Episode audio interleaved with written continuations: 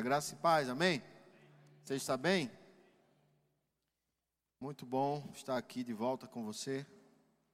Tem uma mulher lá no Nordeste está orando firme, mas fica tranquilo, não é? Não tem essas orações tão poderosas assim não. Brincadeira, brincadeira.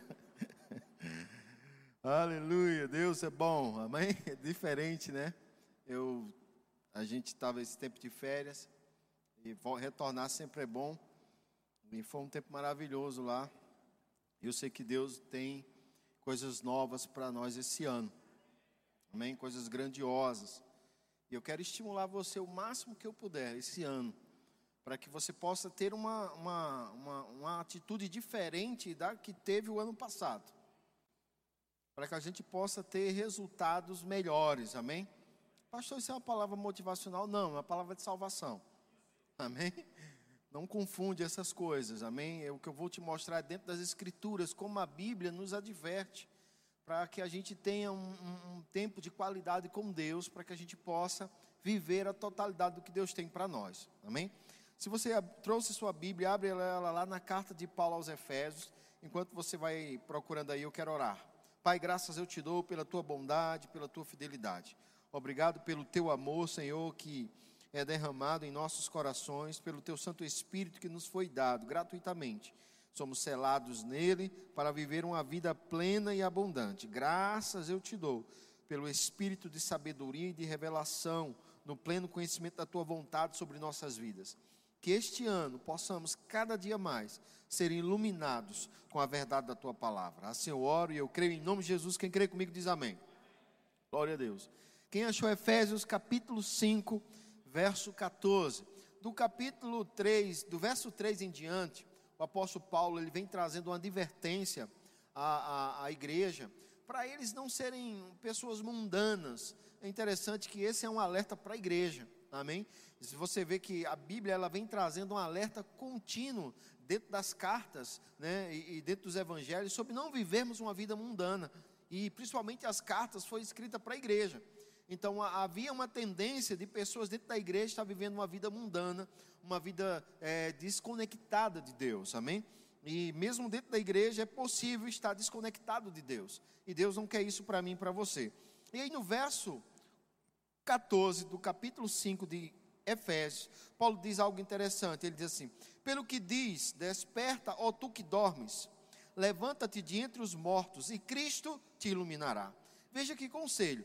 Ele diz: Olha, ele cita aqui um ditado da época. Ele diz assim: Olha, desperte você que está dormindo.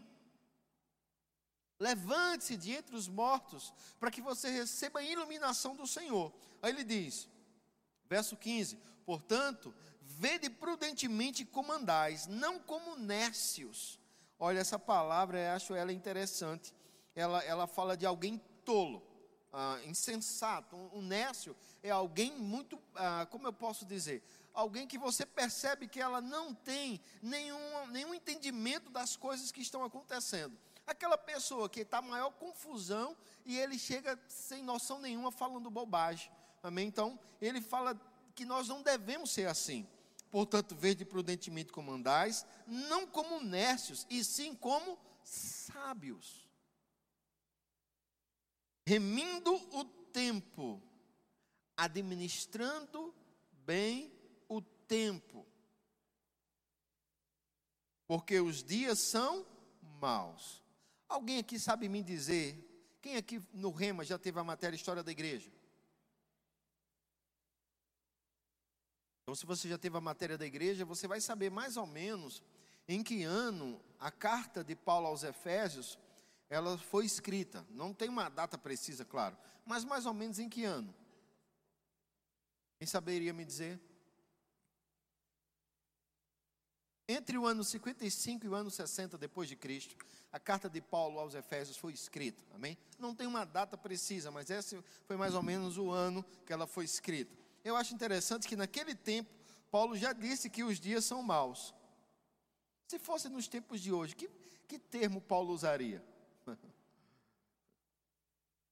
Já, né, ele usaria um termo talvez um pouco mais forte do que maus, amém? Mal já é um termo forte, amém? Ele diz: Por esta razão, não vos torneis insensatos, mas procurai compreender qual a vontade do Senhor. Esses conselhos, eles são muito preciosos, porque é, essa, toda vez que nós viajamos, toda vez que eu vou para algum lugar, independente se é férias ou se é por um, um, um evento da igreja, por alguma coisa que eu tenho que fazer, eu gosto de observar as coisas. E a gente sempre que retorna ao Nordeste, que é de onde nós somos, eu sou pernambucano e me orgulho disso, para mim é uma honra ser do Nordeste. E quando eu volto lá, eu tenho acesso às pessoas que eu conhecia lá há muito tempo. Eu estava me lembrando aqui, Célia falando, minha esposa falando do Rema, e eu, eu me lembrei que este ano vai fazer 20 anos que eu sou graduado. 20 anos, irmãos, que eu sou graduado. Sabe de uma coisa? 20 anos se passaram e eu ainda tenho a mesma sede e fome pelo rema. Eu amo sentar na sala de aula e ouvir. Ou há muitos anos que eu sou professor. 14 anos, talvez, não vou lembrar exato, mas é um bom tempo que eu sou professor da escola. Mas eu amo sentar e ouvir as aulas do remo. Eu amo cada assunto, eu amo, eu amo as apostilhas, eu amo os livros. Porque foi essas verdades que me trouxeram até aqui. E não tem uma verdade nova, é a mesma verdade que vai me levar até onde eu preciso chegar em Deus. Vamos dizer que a palavra de Deus seja o combustível da tua vida. A palavra de Deus é aquilo que te impulsiona, é aquilo que te leva. Aí você abastece o tanque agora, e aí chega no teu destino. Chegando lá, você vai botar outro combustível, tem que ser o mesmo. Uma pergunta difícil, eu sei. Vamos, vamos botar isso no natural para você entender. Teu carro você abastece com gasolina.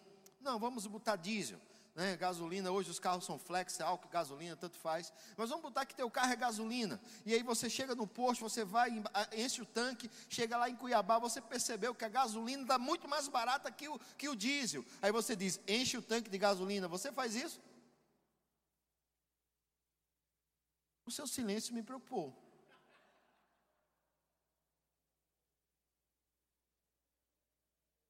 Eu espero que você saiba do que eu estou falando. Amém? Um carro a, a diesel não se pode colocar gasolina, nem muito menos álcool. Amém? Então você não vai colocar gasolina porque lá em Cuiabá o tanque está vazio e você percebeu que e você percebeu que a gasolina está mais barata que o diesel. Você vai pagar o preço pelo diesel. Então, espiritualmente, não existe uma nova verdade para você. É a verdade que te levou onde você está, é ela que vai te levar para o próximo estágio. É mergulhar nas mesmas coisas, é ouvir as mesmas verdades, é fazer as mesmas coisas. O que te trouxe onde você está? Pastor, dedicação, oração, confissão da palavra. Pronto, você chegou lá, não pode parar. Tem que continuar ouvindo as mesmas coisas, fazendo as mesmas coisas. O apóstolo Paulo está advertindo esses irmãos de Éfeso, dizendo a eles que eles deveriam aprender a administrar o tempo, porque os dias são maus, eles deveriam saber andar como sábios e não como nécios, procurar compreender qual é a vontade do Senhor. Sabe que Deus tem uma vontade para você? Deus tem um plano para a sua vida. E a Bíblia diz que os planos de Deus são melhores que o seu. Ele diz: Bem sei eu os planos que tenho para vós, planos de paz e não de mal, para vos dar o fim que desejais. Deus tem um plano para você, e nesse plano, o fim desse plano é o desejo do teu coração. Mas nós formamos os nossos planos, formulamos os nossos planos, e estamos dizendo: Senhor, agora pode abençoar. E Deus está dizendo: não funciona assim. Eu tenho uma vontade para você, eu tenho um plano para você. Identifique essa vontade, identifique esse plano e permaneça nele. Só que o apóstolo Paulo, ele diz mais ou menos qual seria a vontade de Deus. No verso 18, ele diz assim: E não vos embriagueis com vinho. Está falando isso para a igreja.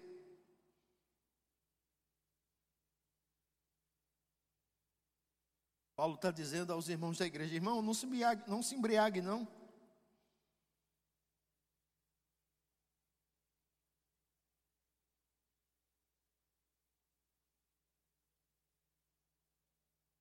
silêncio reinou. Tudo bem? Não vou entrar nesses detalhes. Não vos embriagueis com vinho no qual há dissolução.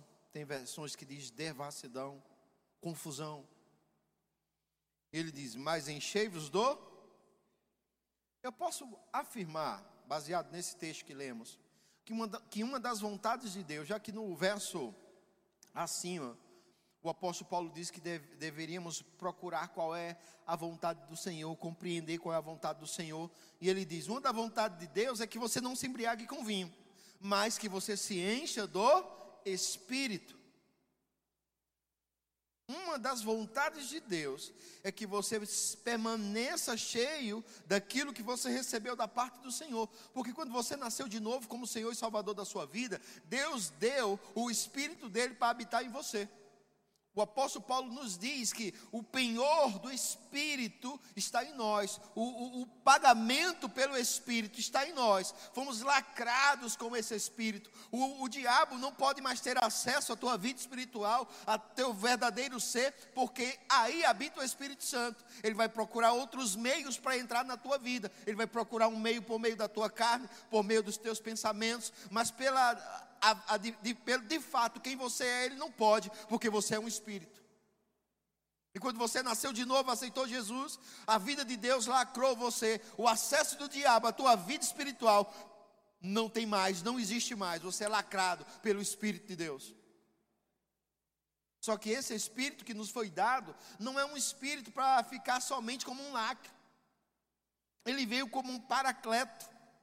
Essa, essa palavra paracleto na Bíblia é usada para definir um ajudador, um auxiliar, alguém que vai estar com você todos os dias para dar instruções a você. Ele disse que ele iria lembrar quem é, é as coisas do futuro para você. O dia de amanhã, o Espírito Santo pode te alertar para você não ter um problema.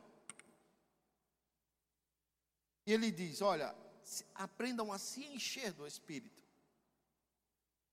Eu acho interessante porque em, alguns momentos enganos doutrinários entram na nossa vida, e eu digo isso porque já vivi essa experiência de permitir que enganos doutrinários, coisas que eu li que não compreendi bem, é, ficasse por um período, por um período pairando na minha vida.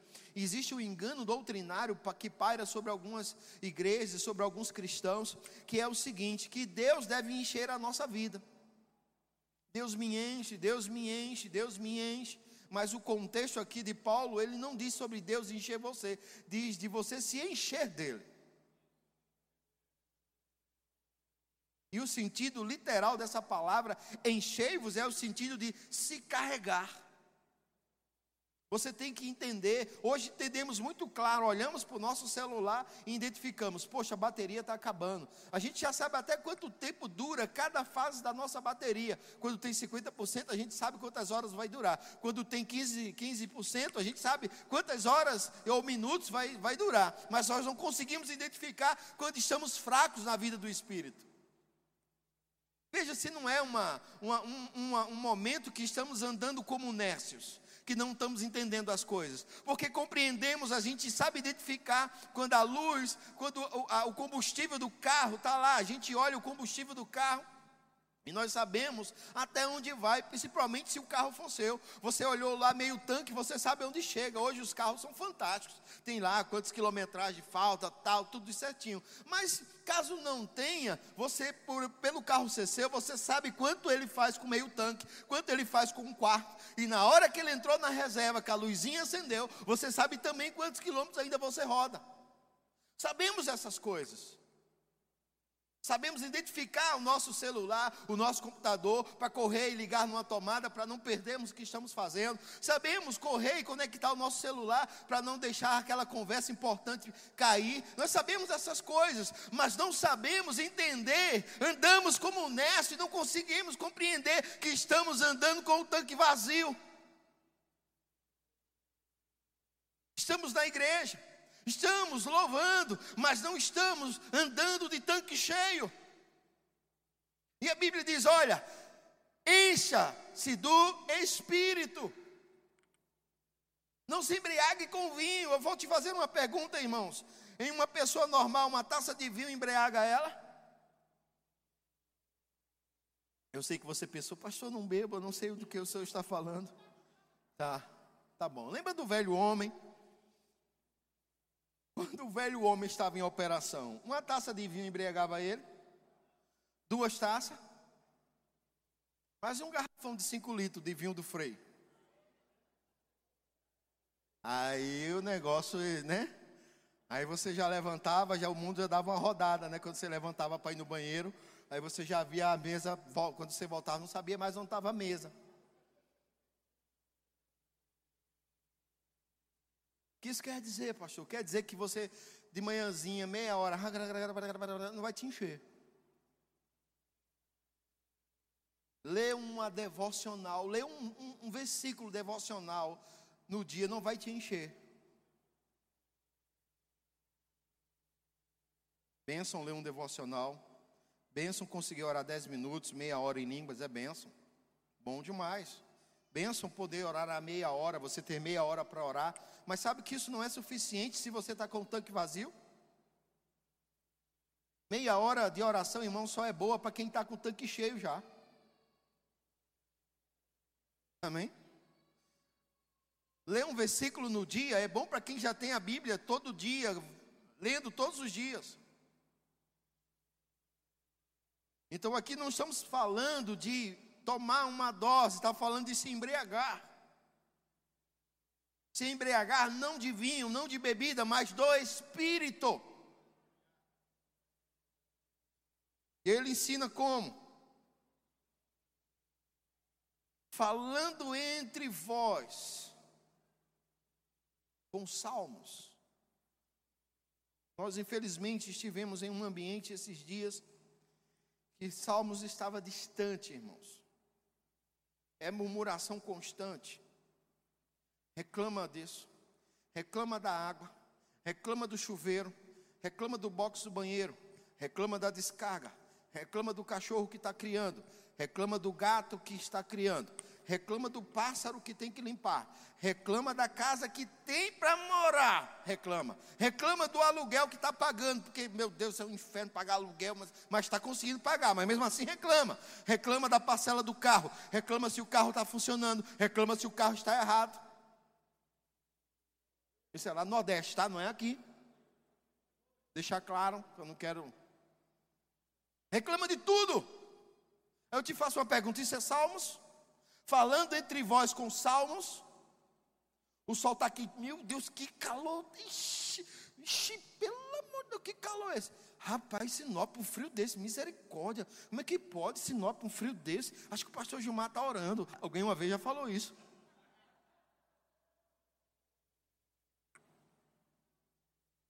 Reclama de tudo. Então isso não é salmos, irmão. Salmos é você conseguir ver Deus em tudo. Salmos é você conseguir enxergar a grandeza de Deus da hora que você acorda à hora que você vai dormir.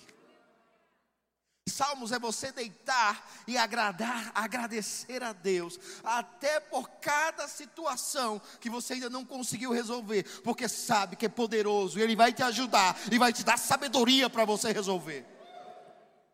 É agradecer a Ele porque resolveu. É agradecer a Ele porque tem. É agradecer a Ele porque vai chegar se não tem. E todo mundo que te encontrar vai ver você falando coisas boas, ver você salmodiando. Oh, glória a Deus! Deus é bom, Deus é bom, Deus é bom, Deus é bom, Deus é bom. O seu louvor estará em meus lábios. O escritor aos Hebreus, no capítulo 13, ele diz uma coisa interessante. Ele diz: Olha, o sacrifício de animais foram abolidos. Não existe mais sacrifício, mas um sacrifício nos resta. Ele diz: sacrifício de louvor, de lábios que confessam o seu nome a pressão batendo e você louvando a Deus, porque Ele é bom, como a música nos inspirou nessa noite. Ah, pastor, isso é muito difícil. Já está murmurando.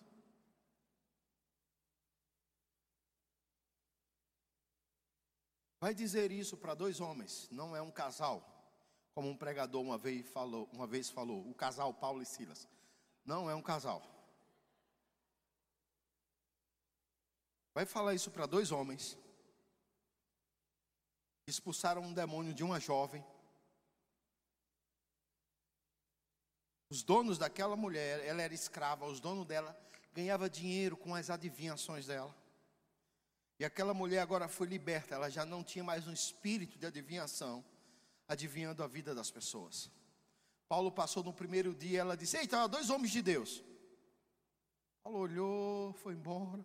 No segundo dia, ela disse de novo: Olha aí, dois homens de Deus. No terceiro dia, Paulo disse: Ei, sai dela, livre. A mulher foi livre, liberta. Os donos dela chegaram na polícia e disseram: Olha, acabou com o nosso negócio. A minha menina de adivinhação ali agora é, não serve mais para nada. Culpa de Paulo e Silas. A polícia chegou lá e disse: Rapaz, o que você fez? Por que você orou por ela?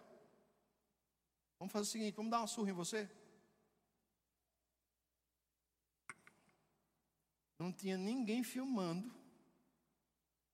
para colocar nas redes sociais para meter um processo na polícia. Mas tinha alguém escrevendo, falando a verdade. E está lá, registrado nas escrituras. Paulo e Silas tomaram uma boa surra. As costas, a Bíblia diz que as costas deles estavam dilaceradas, todas cortadas. Não foi uns empurrões, irmãos. Não foi um esfregão na cara, nada, nada dessas coisas simples. Não foi uma tapa mais, mais forte nas costas, dizendo assim: sobe aí no carro de, de boi, rapaz. Pá. Nada disso. Não foi um empurrão para chegar na cela, ele caiu, arranhou o joelho. Não. Eles tomaram uma surra que as costas estavam dilaceradas.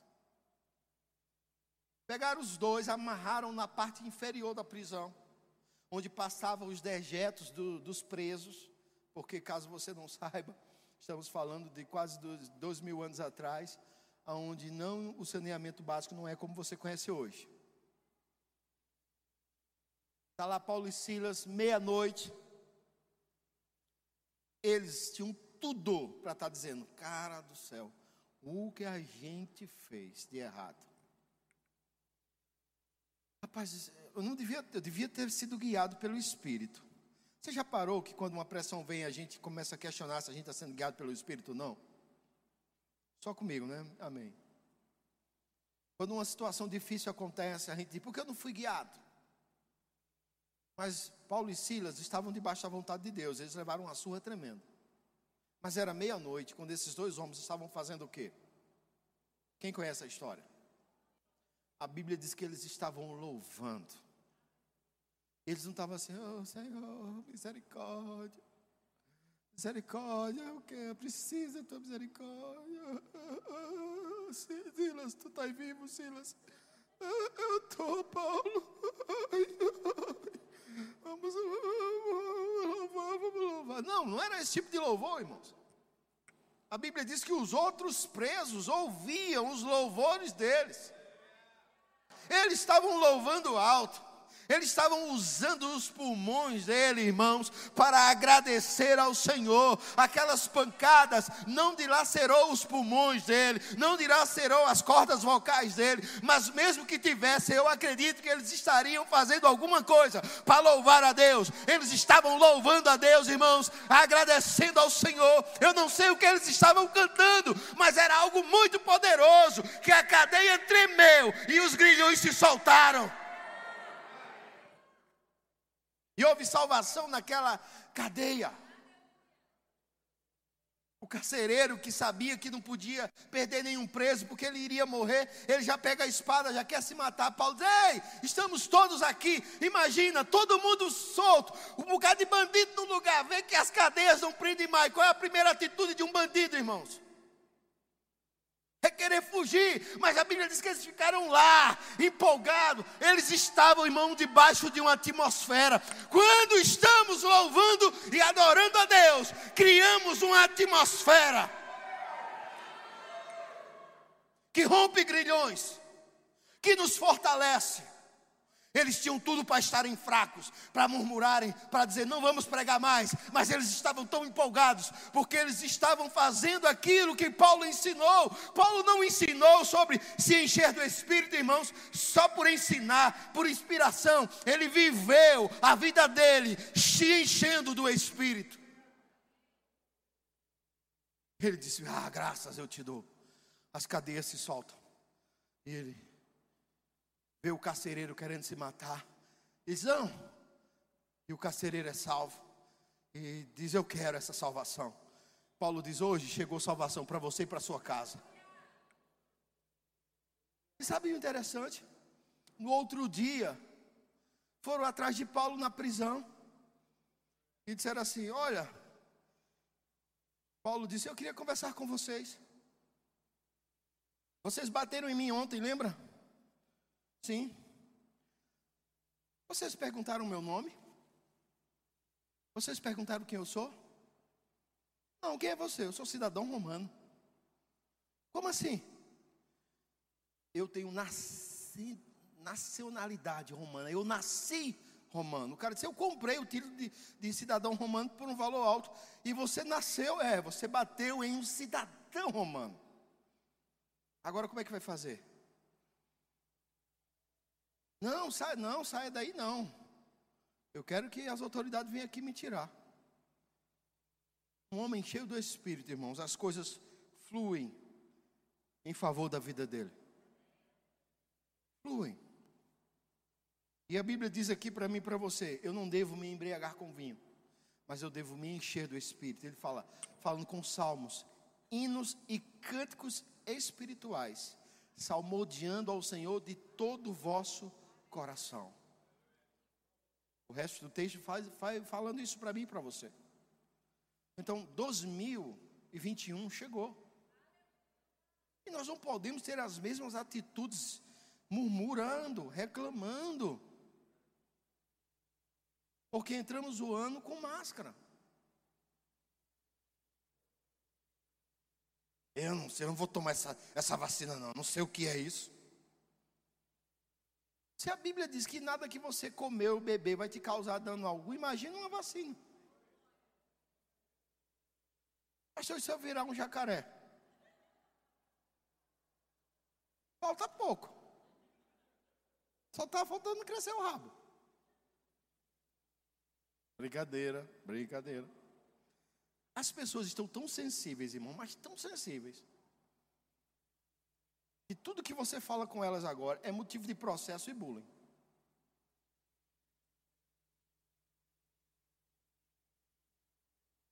Você entende? Você tem que entender que a vida no Senhor é uma vida no Espírito. E sabe que pessoas, elas às vezes não gostam da minha forma de ministrar e de pregar. Eu estava em uma cidade, eu vou falar o nome que talvez você conheça. Uma cidade chamada Araripina. Você com certeza já teve contato com esse nome. Se você trabalha com gesso, todo gesso do Brasil, ela vem dessa cidade de Araripina. Em nenhum outro lugar no Brasil tem jazida de gipsita, que é a, a pedra que produz o gesso, só lá em Araripina. É uma das maiores jazidas de gipsita do mundo. E eu tive lá para dar aula no Rema, porque eu sei disso, porque eu fui fui levado para conhecer as fábricas que tem lá, as extrações disso, e foi muito um passeio muito legal e muito instrutivo também. E eu estava lá, e quando acabou a matéria, um aluno chegou para mim, ele, eu queria também já chamar o louvor, voltar. É, hoje é nossa ceia, a gente tem uma ceia ainda para fazer. E eu lembro que aquele aluno chegou para mim no final da aula e ele disse: Professor, eu digo, pois não, eu aprendi muito com a sua aula, mas eu queria lhe dar um conselho. Eu digo, pois não, um conselho é sempre bom. Ele disse: Isso é muito palhaço. As pessoas não gostam que, o Senhor seja palhaço dessa forma. O Evangelho é uma coisa séria e tem que ser passado com seriedade. Eu vim lhe dar esse conselho porque eu tenho muita consideração pela palavra. E o senhor brinca demais. Obrigado, muito obrigado. Mas o, o, irmão aprendeu, aprendi, aprendi algumas coisas boas. Amém, glória a Deus. Chegou o outro, disse, pastor, professor, eu digo, pois não. Posso dizer um negócio? Eu digo, pode. Ele disse: Eu gostei demais da sua aula. Que aula maravilhosa.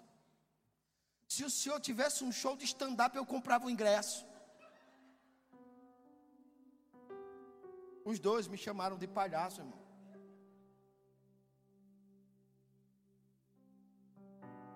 Mas eu não permiti que a primeira informação me tirasse do espírito.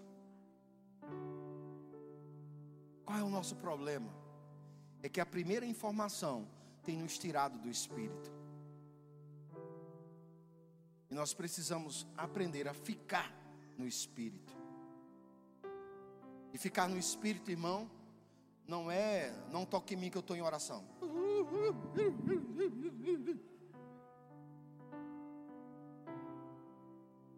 Ficar no espírito, irmãos, não é não cuspir.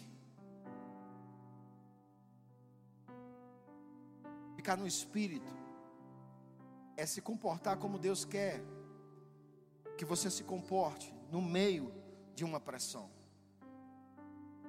A Bíblia diz: aquele que habita no esconderijo do Altíssimo e descansa à sombra do Onipotente dirá do Senhor: Ele é meu refúgio e minha fortaleza, em quem confio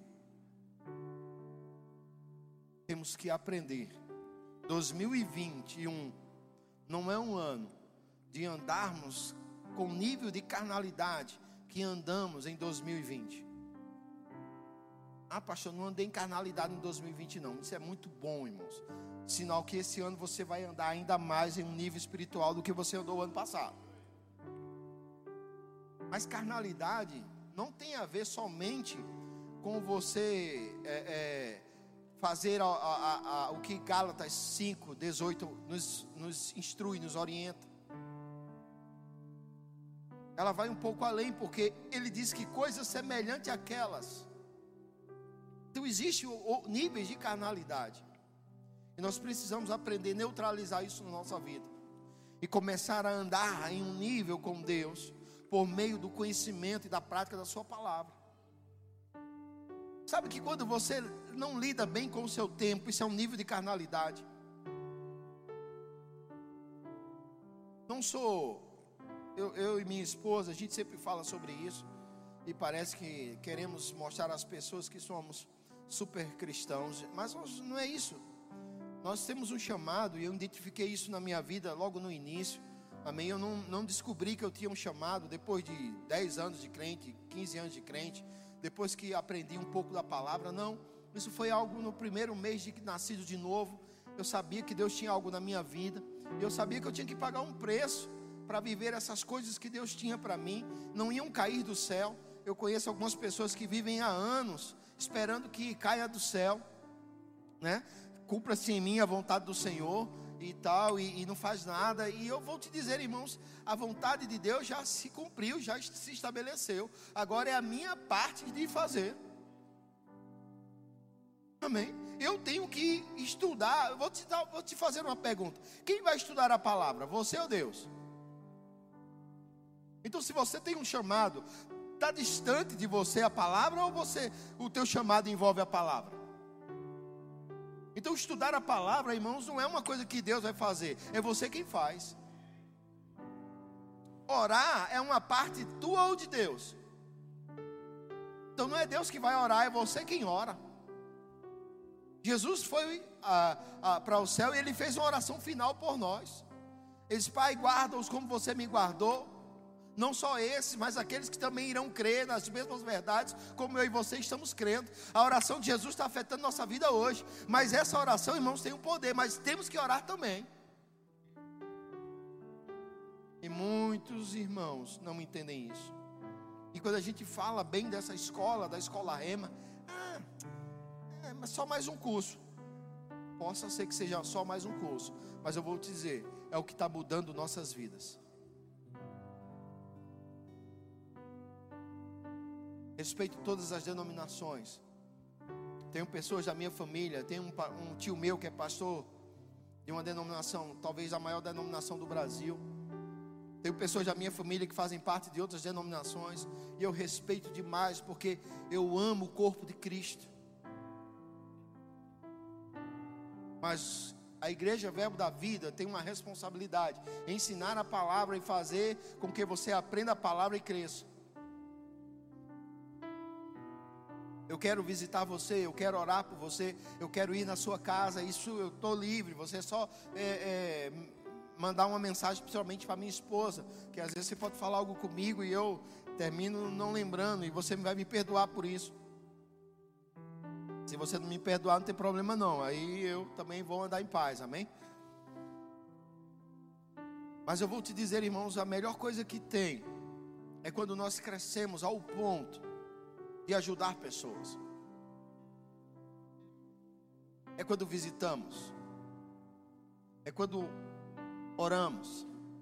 É quando entendemos. É quando oramos por cura por nós mesmos e, vemos, e, e, e vemos Deus operar. É bênção receber oração por cura. É quando você se envolve num problema financeiro e você diz, Pai, só você, e você vê Deus agir, intervir naquela causa. É quando você está com um problema no casamento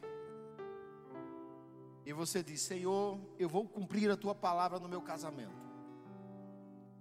E aí você decide fazer o que a Bíblia diz e o outro lado às vezes não entendeu ainda e não continua, não faz, mas você diz: "Eu vou fazer o que a Bíblia diz".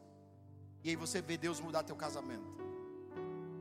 Quando você tem seus filhos lá e eles parecem que caíram e bateram a cabeça e estão meio desajustados. E você diz: "Pai, eu vou fazer o que a palavra diz". Eu não sou eu não me alegro em disciplinar os meus filhos, mas tua palavra manda eu disciplinar. E ele está merecendo, eu vou disciplinar. E aí você dá uma boa surra nesse guri, toma o celular dele. Ele diz que vai morrer, mas ele não morre, que ele não é besta. É quando você, em amor, coloca a parentela no lugar dela. Porque o bicho intrometido é parentela. Aí você bota a parentela no lugar dela em amor. Como fazer isso, pastor? Sua sogra, manda tua esposa lidar com ela. Tua mãe, lida você mesmo com ela. É assim que se resolve com a parentela. Você não vai resolver problema com a tua sogra. Manda a tua esposa resolver. Não manda a tua esposa resolver problema com a tua mãe. Você mesmo resolve. Você diz, maninha, eu lhe amo de todo o meu coração mas eu não sou mais aquele bebezinho, não. Eu agora sei o que quero e sei o que eu estou vivendo em Deus. Amo a senhora de todo meu coração, mas vou seguir em frente. E por favor, mãe, não fale mal da minha esposa. Eu não vou trocar ela por a senhora. Ah, pastor, eu não penso assim. Eu deixar a minha mãe pela minha mulher? Nunca! Por isso que vive só, por isso que já vem não sei de quantos casamentos e não entende a verdade do Evangelho. Porque eu não estou falando aqui de você substituir sua mãe por sua esposa. Eu estou falando de que cada uma tem o seu lugar. E o lugar da sua mãe não é no lugar da sua esposa.